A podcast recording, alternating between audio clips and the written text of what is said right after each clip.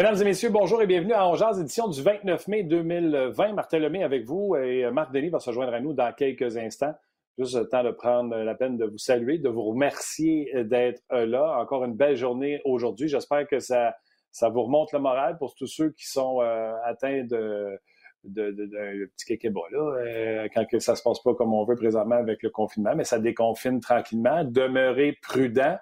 Euh, toujours le 2 mètres de distance et tous ceux qui sont atteints de près ou de loin par euh, la COVID, euh, nos meilleures pensées vous accompagnent, puis on espère qu'on vous fera passer un bon moment. Salutations à Guillaume à, la mise en onde, salutations également à Luc Danseau qui est avec nous sur On et je pense que c'est Rock qui est avec nous sur Facebook. Marc Denis, salut! Salut Martin Lemay, comment ça va? Ça va super bien. Encore une fois, une belle journée aujourd'hui. Et là, on a lâché les classements. Euh, on a eu plein de nouvelles cette semaine. Et tu as écrit un édito, ma foi, écrit d'une main de maître, euh, qui a engendré également des réactions de gens là, qui euh, te, complimentent sur ton, ton édito. Tu avais une petite montée de lait à faire, Buddy. Écoute, honnêtement, ça a commencé comme une montée de lait, Martin, mais ça s'est concrétisé pas mal plus comme un texte éditorial euh, que je voulais. Écoute, la, dernière affaire que je veux faire là, quand je publie quelque chose, c'est clairement de faire de la, de la, physiologie, la psychologie ou de la sociologie euh, à 5 cents. C'est la, dernière affaire que je veux faire parce que c'est loin d'être mon champ d'expertise. Tu sais, moi, je suis un analyste de hockey, je suis un gars de communication, c'est ma deuxième carrière, puis je suis un ancien athlète. C'est là-dedans que ça se limite un peu mes, mes capacités puis mon expertise, mais en même temps, je suis comme tout le monde depuis huit semaines. On est tous, euh, on ne dira pas dans le même bateau parce qu'il y en a qui vont dire on a des, y en a qui ont des plus gros bateaux, des plus petits bateaux, mais on est tous dans la même tempête. Puis j'en ai deux à la maison, moi, des jeunes, des sportifs. Fait que ça fait trois. Avec ma blonde qui s'entraîne tout le temps, ça fait quatre. Puis je trouve qu'à un moment donné, le négativisme qui ressort à travers l'adversité, ça vient rejoindre un peu de psychologie sportive, de préparation mentale, le côté que j'adore dans le sport. Puis je trouvais que le lien ou le parallèle sans dire qu'il était facile à faire, c'en était un que je me devais de faire parce que là, comme tu as dit, ça a commencé, je me suis dit, là, là, je vais dire assez, c'est assez. finalement, je me suis dit, un peu, je vais être négatif moi aussi, je vais faire exactement ce que je reproche à certaines personnes qui s'objectent contre tout. ça va plus loin que le sport, là. Là, c'est rendu que M. Arruda, tout ce qu'il dit à la télé, le docteur Arruda, tout ce qu'il dit à la télé, c'est pas bon. On n'a pas d'expertise pour dire ça, mais on chiale contre tout. Moi, j'étais tanné, j'étais écœuré pour ne pas dire du négativisme. Puis je me suis dit, je veux donner ma version des choses. J'ai pas la vérité. Euh, ce n'est qu'une opinion. En même temps, j'ai voulu faire comme je fais d'habitude dans mes autres textes. Je l'ai recherché, je l'ai étoffé, je l'ai présenté. Puis, écoute, le choc des idées, comme je dis dans mon article, dans mon billet, le choc des idées, ça fait avancer les choses.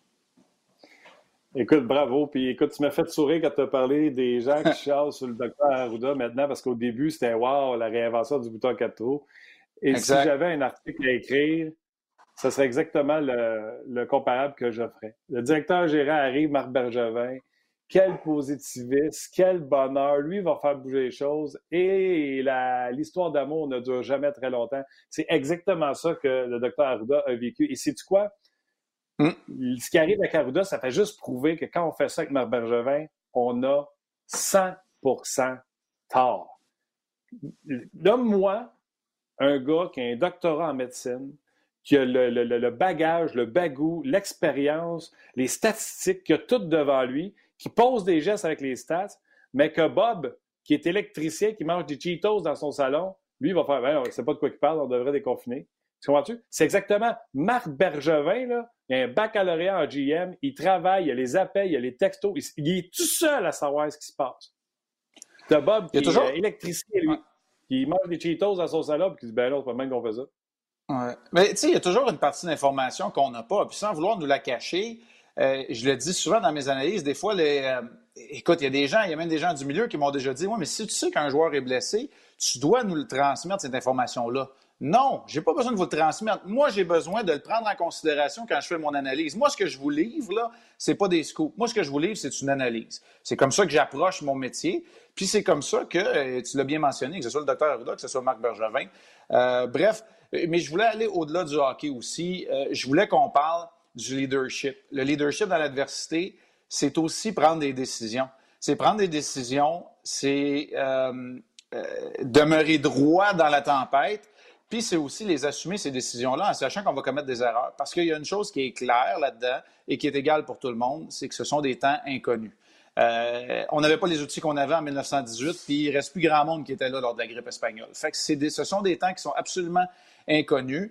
On va apprendre de ça, mais on a besoin des leaders, on a besoin des institutions pour moi, on avait besoin de la Ligue nationale de hockey. Puis c'est encore plus vrai, la Ligue nationale de hockey, parce que c'est ici au Québec, mais c'est vrai pour la NFL aux États-Unis, par exemple. C'est vrai pour les ligues de soccer en Europe. On avait besoin que les ligues se tiennent debout, qui n'annulent pas d'un seul trait de crayon euh, une saison qui est en cours, qui soient prêts à la relance parce qu'ils vont en faire partie, parce que c'est économiquement bon, c'est socialement bon, et des leaders pour battre la trail en bon français, tu en as besoin parce que c'est sur ces leaders-là qu'on va se fier après ça à la Ligue de hockey junior majeur du Québec, à la Ligue de hockey midget 3 euh, du Québec, dans les associations de hockey mineur. Et là, je prends le hockey, mais c'est la même chose pour les associations de soccer, de baseball, euh, de basketball et de sport individuel euh, de la province et du pays.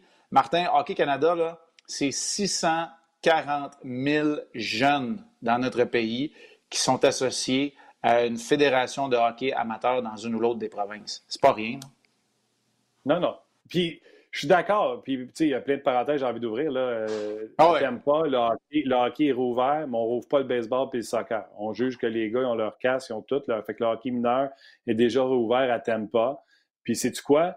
C'est dans la tête, certains de nos dirigeants, Mme Charret, la ministre Charret, de voir eux autres, qu'est-ce que ça a fait quand on a déconfiné le hockey, puis que nous, on peut se prendre des notes sur ce qu'eux ont fait pour pouvoir euh, déconfiner, s'ajuster?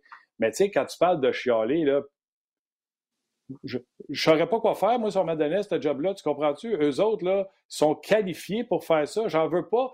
Ils me disent de tourner à gauche. Je vais tourner à gauche, euh, je ne sais pas, moi. Fait que je vois pas comment les gens font pour critiquer. Puis ceux qui veulent relancer le sport, comme tu l'as dit, les ligues professionnelles, c'est la même chose. Je serais assis autour de la table, je donnerais des idées, mais c'est pas vrai que j'aurais la vérité absolue. Bien, la vérité absolue, on ne l'a pas personne, euh, Martin. Puis c'était pas le but de mon bien non plus euh, ce matin. C'était de faire réfléchir, c'était de faire réagir aussi c'était de sortir du cadre. Tu sais, soyons honnêtes, là, tu l'as dit tantôt, là, avoir le Takeba un peu. Là, quand ça fait huit semaines qu'on fait des classements et des textes historiques, je trouve que c'est correct de faire un peu euh, un genre d'édito puis de nous laisser emporter. Tu sais, on, me donne, euh, on me donne le feu vert, on me donne carte blanche sur le RDS.ca. Pourquoi ne pas, ne pas en profiter? Puis écoute, c'est le fun, tu embarques dans ce, dans ce jeu-là aussi. Tu acceptes que je publie un billet le matin puis qu'on en jase le midi puis que les gens réagissent. Je trouvais que l'opportunité était belle. Puis la réalité, là, c'est quoi? C'est peut-être thérapeutique pour moi aussi. Je vais vous le dire, là, il y a peut-être une petite partie égoïste. C'est peut-être thérapeutique parce que quand j'ai envoyé, j'ai pesé sur scène ce matin, là, quand j'ai envoyé l'email à, à Luc, à, Patrick qui l'a publié sur le web, à, notre boss aux nouvelles, je me suis dit, tu sais quoi? Je pense que je suis libéré parce que c'est comme ça que je me sens. C'est comme ça, moi, que je l'ai vécu le confinement. J'ai pas de drame. Euh, je suis pas passé par des temps de montagnes russes que ça, mais c'est comme ça que je me sentais. Puis je trouvais que là, il commence à avoir une pression de tous les côtés. Les gens qui, ont, qui veulent aller au camping, euh, ils ont, ils ont leur porte-voix. Les gens qui veulent déconfiner un autre pan de la, société et de l'économie le font aussi. Je trouve que dans le sport, on est pas mal rendu là aussi de commencer à en jaser. euh, commencer à en jaser sans nécessairement tout le temps chialer puis critiquer. Apportons une solution euh, qui fait du sens. Puis pour moi, là, le sport m'a montré que les leaders, quand on est capable de le faire, d'assumer le leadership puis de les suivre, c'est comme ça que ça marche. Si vous avez d'autres idées, envoyez. je l'ai dit, publiez votre solution, là, puis on va la décortiquer puis on va l'améliorer. C'est comme ça que le monde avance. Euh, Isabelle Charret, c'est une ancienne athlète de haut niveau aussi. Ben, c'est une ancienne. On n'est jamais un ancien athlète. Elle a déjà été une athlète, athlète de haut niveau. Elle connaît le sport également.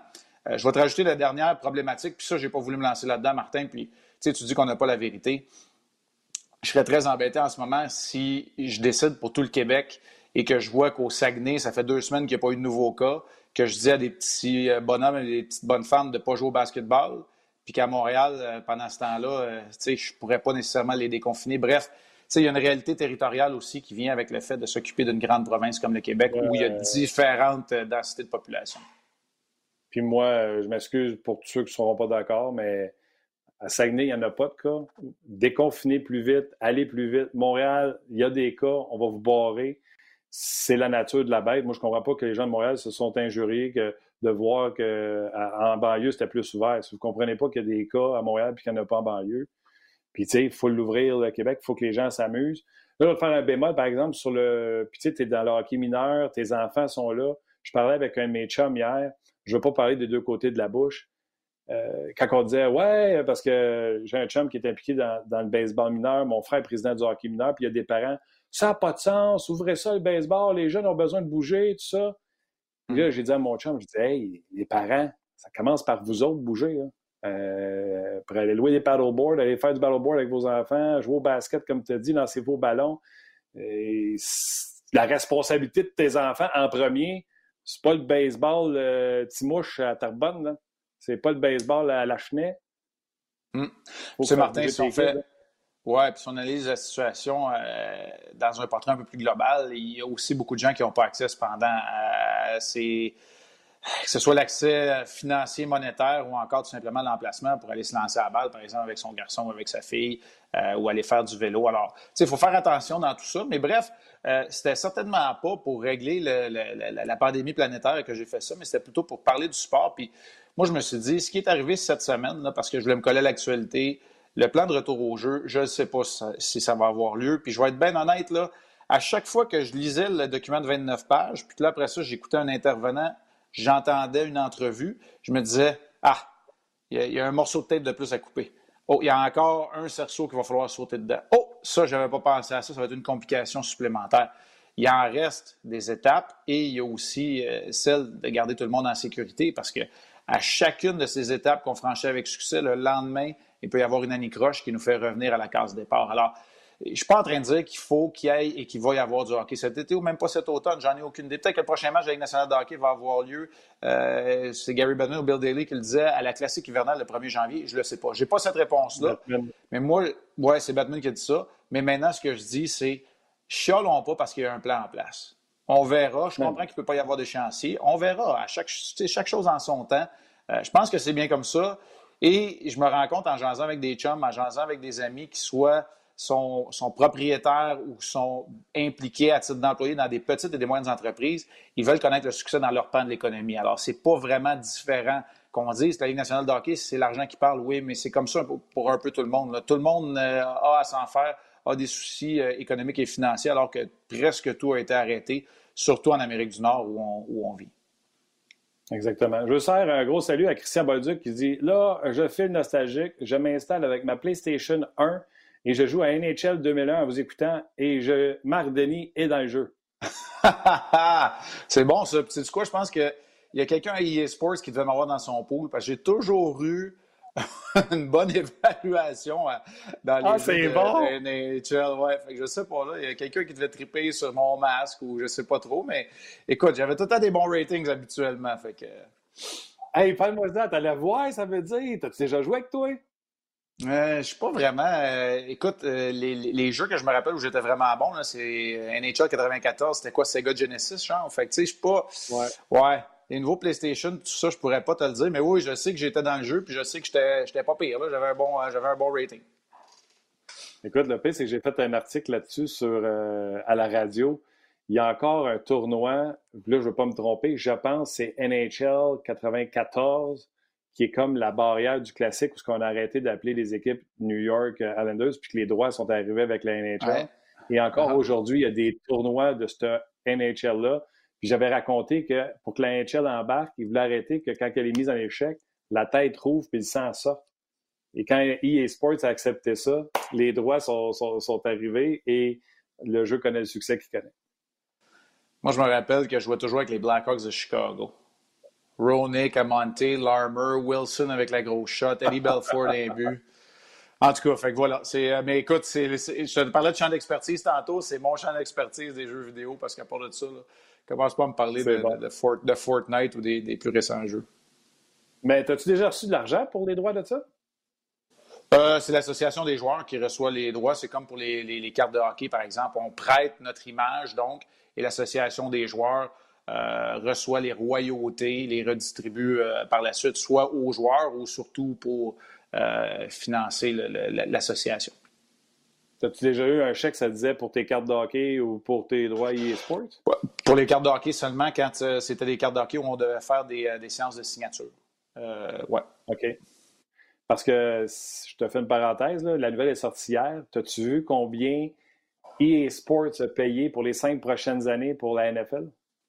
Non, j'ai pas vu ça. Pour Madden, 2 milliards de dollars. Écoute, euh, ben, j'ai pas de misère à le croire. Puis, tu, sais, il commence à y avoir des équipes qui sortent eux autres mêmes des ententes. C'est surtout vrai en Europe où c'est, les, les, les, ligues ou les associations sont moins fortes.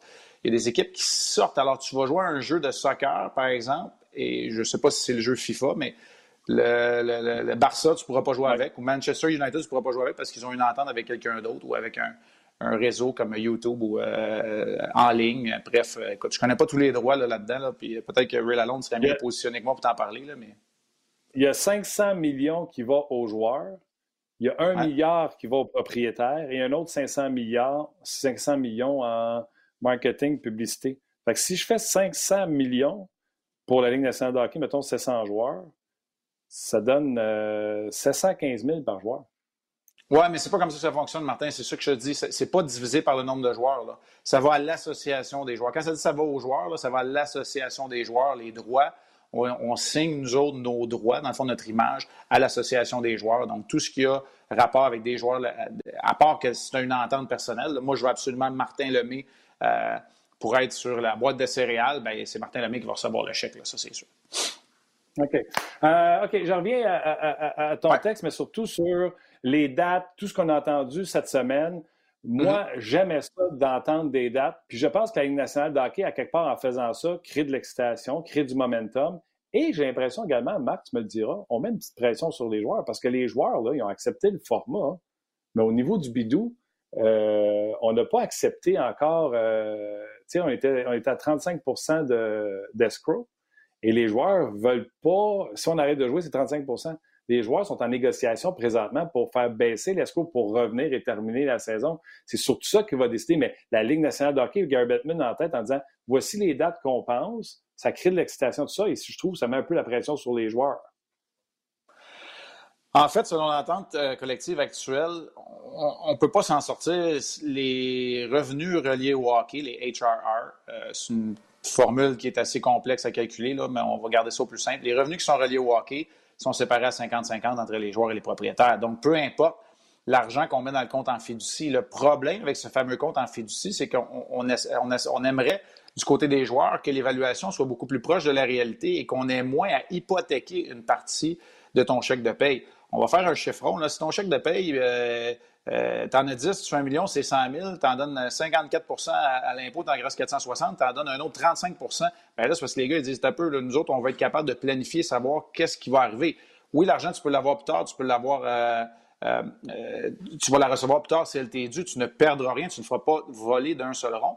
Mais la réalité, ça demeure que les gens, les joueurs et tout le monde, je pense que les dirigeants veulent être plus collés à la réalité lorsque les montants d'argent sont versés. Je vous le répète, les contrats qu'on annonce, peu importe le salaire, quel soit-il, que ce soit 700 000 ou que ce soit 10 millions, il n'y a jamais un joueur qui a touché exactement ce montant-là parce que c'est un calcul qui est très complexe. Et le vrai salaire, on le sait très souvent, pas deux ans, mais au, moins un an plus tard, qu'on connaît exactement le montant qui va être redistribué. Donc, la place de ton, de ton contrat, de ton salaire, va être positionnée mm-hmm. dans l'échelle salariale de ton équipe. C'est comme ça qu'on vient aux calculs finaux euh, qui sont plutôt complexes.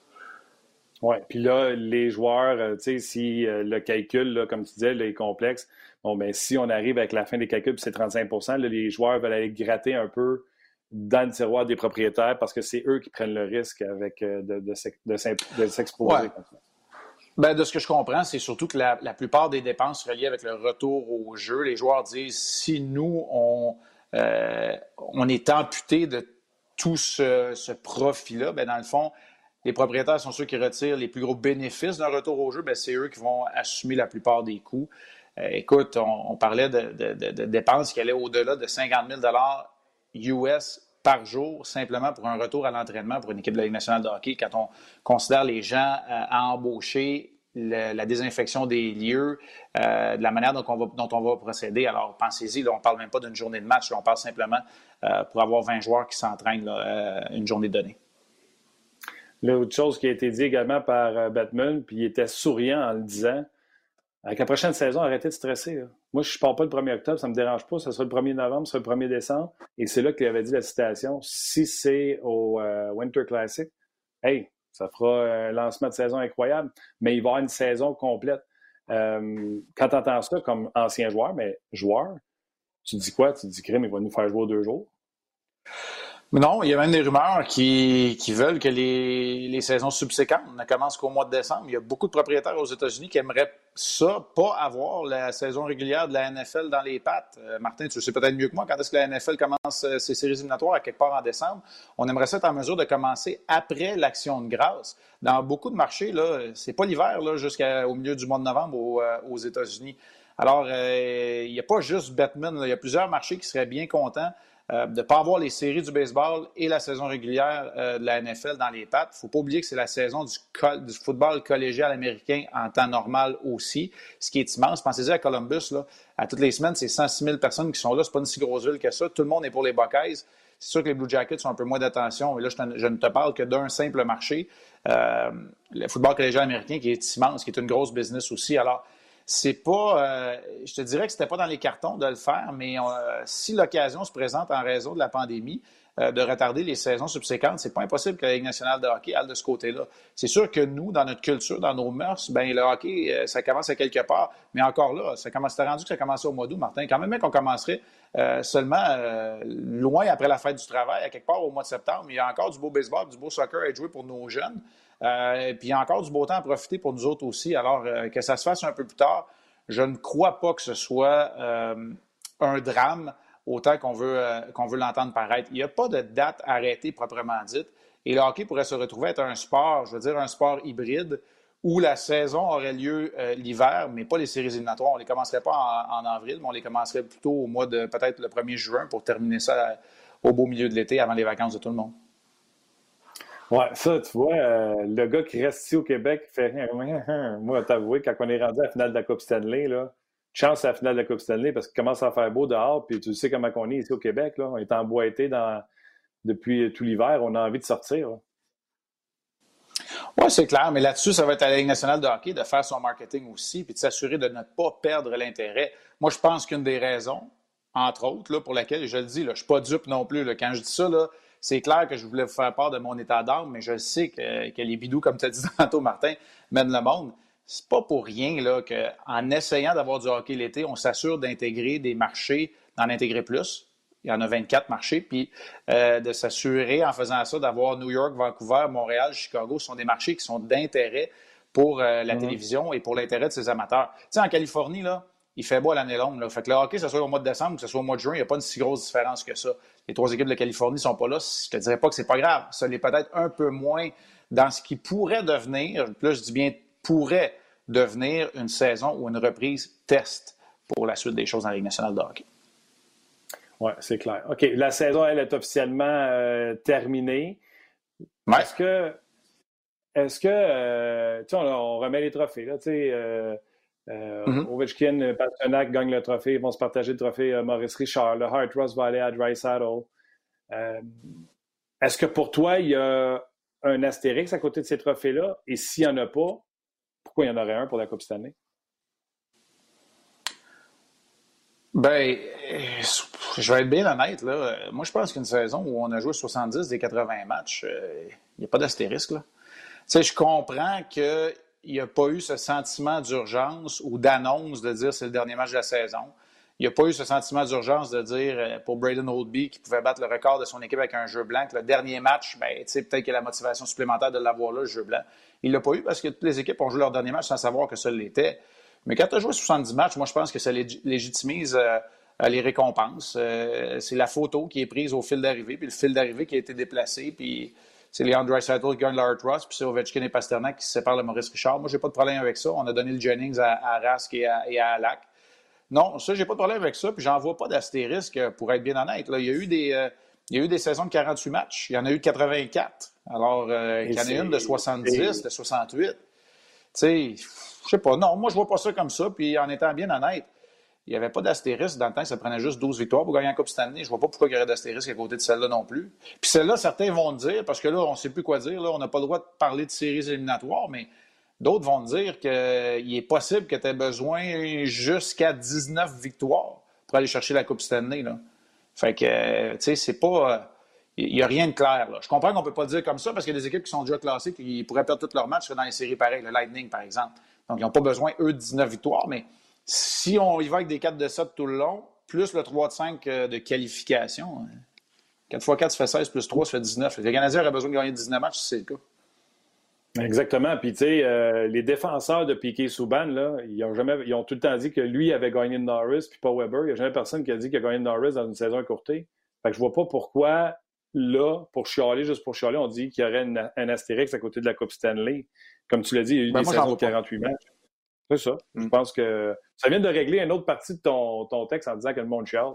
Hein? On vient de te le régler, les histoires d'astérix. Ouais.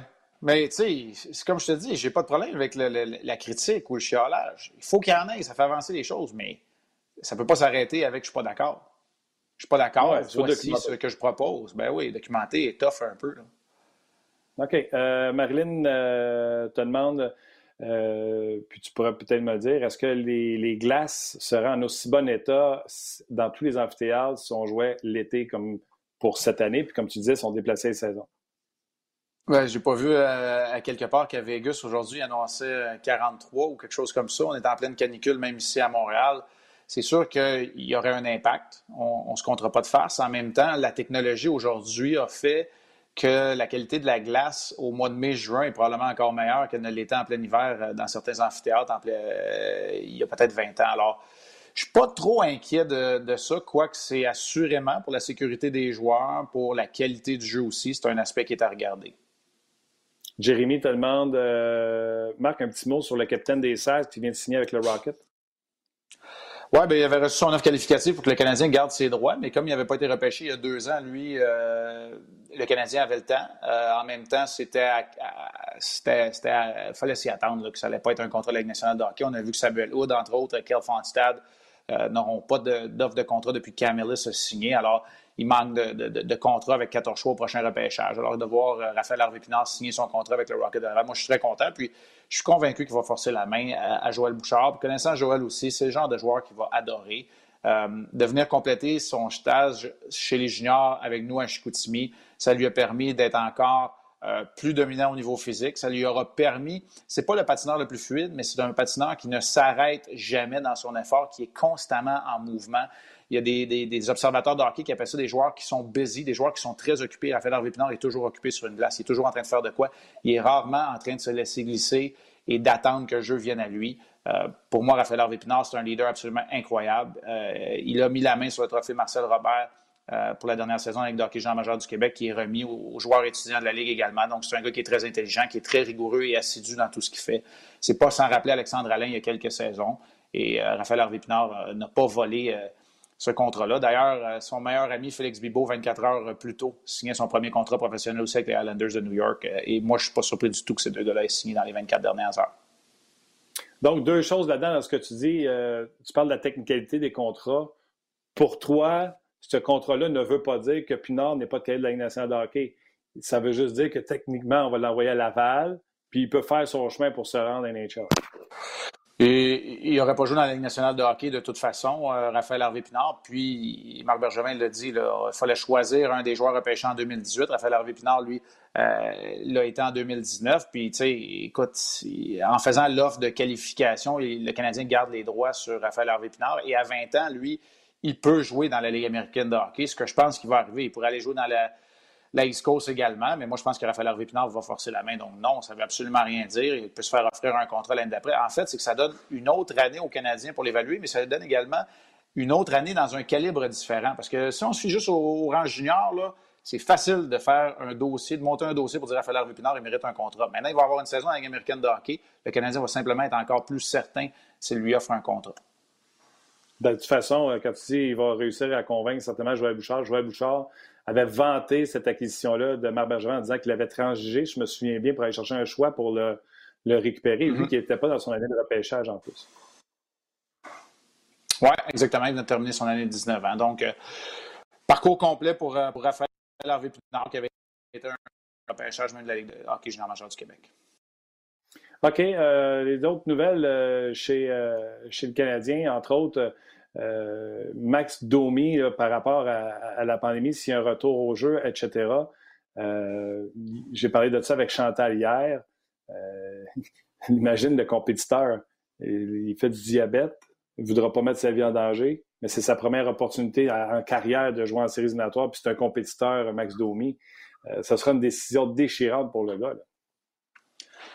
Ce serait une décision déchirante. En même temps, un joueur de la trempe de, Max Domi, avec le passé, la maladie qu'il a, il a dû faire attention pour se préserver ou pour, euh, pour éviter les problèmes de santé toute sa vie. Alors pour lui, ce n'est pas un, terrain qui est entièrement inconnu de prendre des précautions. Peut-être sera-t-il mieux habilité que d'autres joueurs, d'ailleurs, à aller prendre ces précautions, euh, soit sanitaires ou pour éviter euh, tout contact. Alors c'est peut-être peut-être que même Max Domi deviendra un leader dans ce retour au jeu encore là, je vais vous le dire, puis c'est pas parce que je veux me dédouaner, mais pas du tout, mais c'est pas mon champ d'expertise. Je sais pas ce que ça peut impliquer, les dangers que ça peut impliquer, surtout qu'il soit là, et le genre de suivi qu'on peut donner à, un joueur diabétique. Alors, la meilleure décision va être rendue, mais moi, j'aime ça quand un gars comme Marc Bergevin, qui là, clairement voit son équipe euh, de façon inespérée poursuivre son parcours, avoir une chance de gagner, tes chances sont définitivement réduites si Domi n'est pas là, et son premier réflexe, en fait, il n'a même pas hésité c'est dangereux pour lui, il ne jouera pas. Ça finit là. Fait Ça, c'est la bonne réponse. Et pour le Canadien, et pour Marc Bergevin, et pour la Ligue nationale d'hockey. OK. Steven va te demander, puis c'est drôle parce que je ne voulais pas aller là, mais là, Steven pose la question. Il dit Que pensez-vous de Jack Eichel qui dit être tanné de perdre? C'est un manque de maturité, c'est une tête enflée. Et il y a même quelqu'un qui écrit euh, Le Canadien doit-il s'intéresser à, un Jack Eichel euh, Donc, moi, je pense que les Sabres n'échangeront jamais Jack Eichel.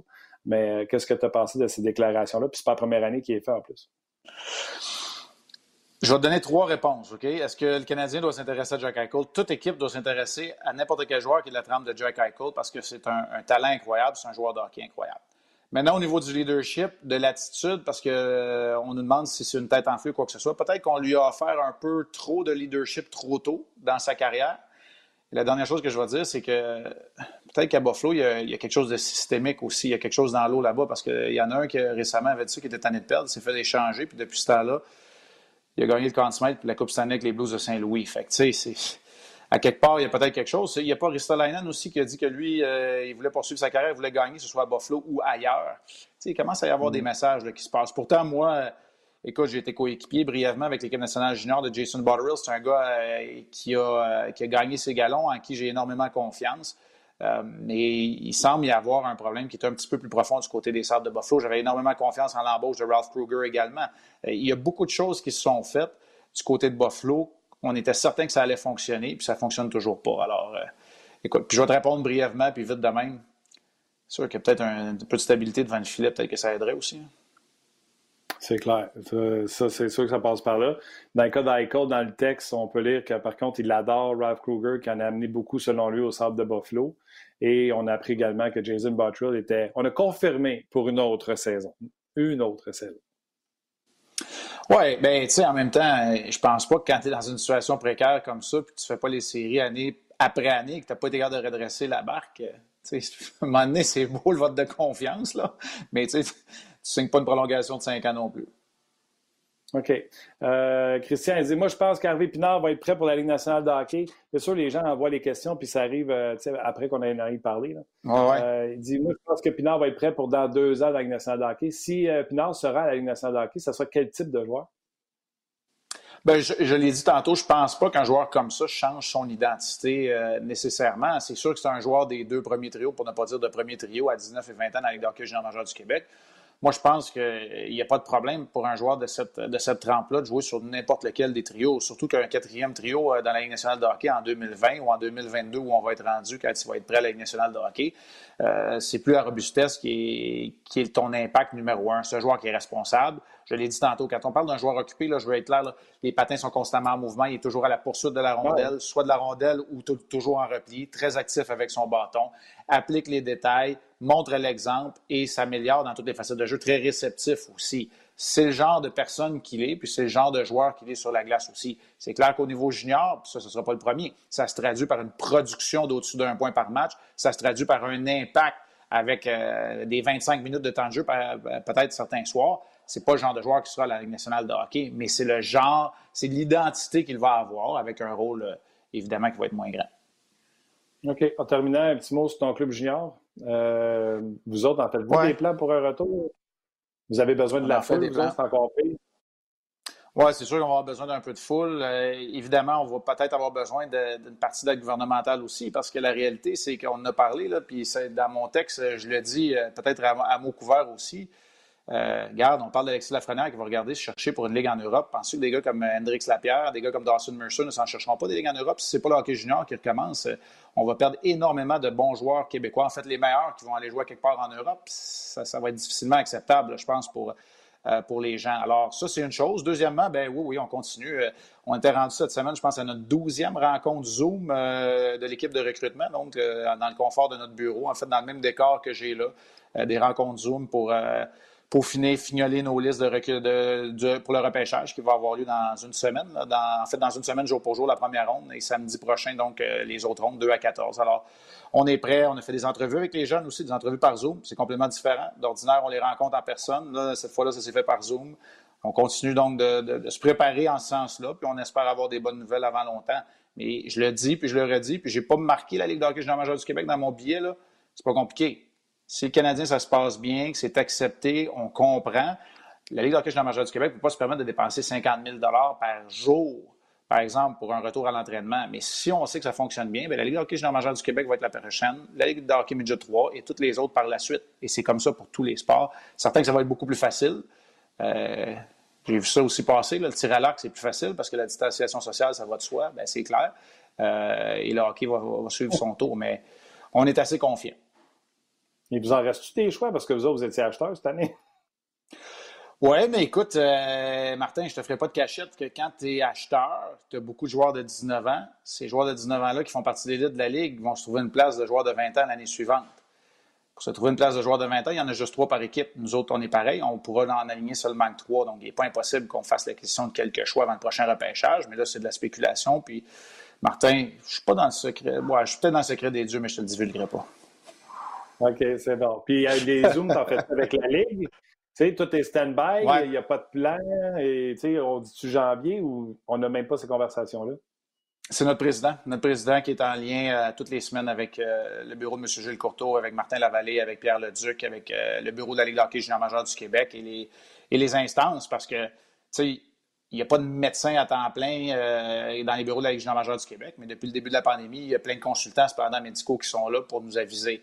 Euh, il y a des plans pour faire euh, des horaires avec un retour au jeu entre septembre et janvier. Donc, à chaque mois ou à peu près, un, un plan pour recommencer en septembre, en octobre, novembre, décembre et janvier. évidemment, avec plus ou moins de matchs, avec des, parties de calendrier qui sont interchangeables au début ou à la fin.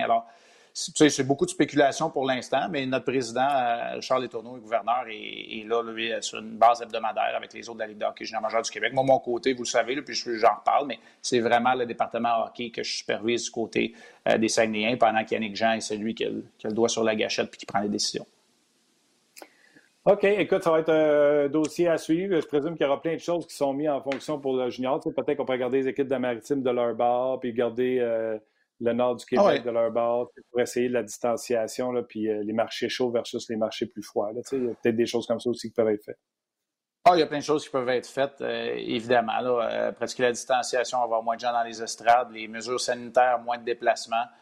mais moi, il y a une chose dont je suis convaincu, c'est qu'il faut garder nos athlètes ici, sur les bancs d'école et dans les installations sportives. Là, on parle de hockey, nous autres, là, mais appliquer ça au baseball, au football, au basketball. Il faut trouver le moyen au tennis, là, où on excelle justement.